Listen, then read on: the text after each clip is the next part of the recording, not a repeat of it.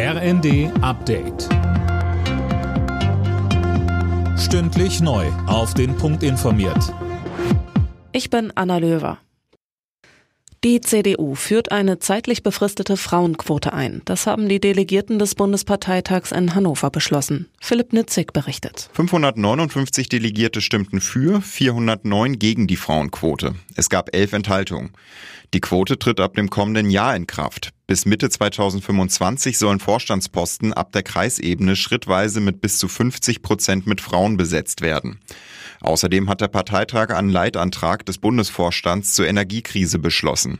Die CDU spricht sich darin für eine Abschaffung der Gasumlage und einen Weiterbetrieb der AKWs aus.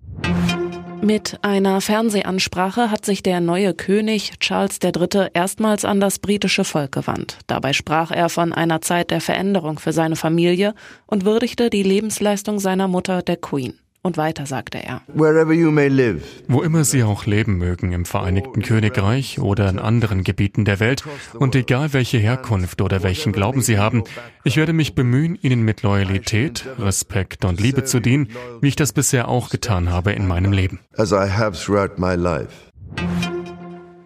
Die Lage rund um das ukrainische AKW Saporischja ist weiter kritisch. Laut der Internationalen Atomenergiebehörde reißen die Kämpfe in der Umgebung des Kraftwerks nicht ab. Außerdem können Reaktorkerne und Atommüll wegen eines Stromausfalls nicht mehr gekühlt werden. In der ersten Fußball-Bundesliga hat Werder Bremen zu Hause gegen den FC Augsburg verloren. Die Bremer unterlagen mit 0 zu 1 und liegen damit auf Tabellenplatz 9, Augsburg auf 11. Alle Nachrichten auf rnd.de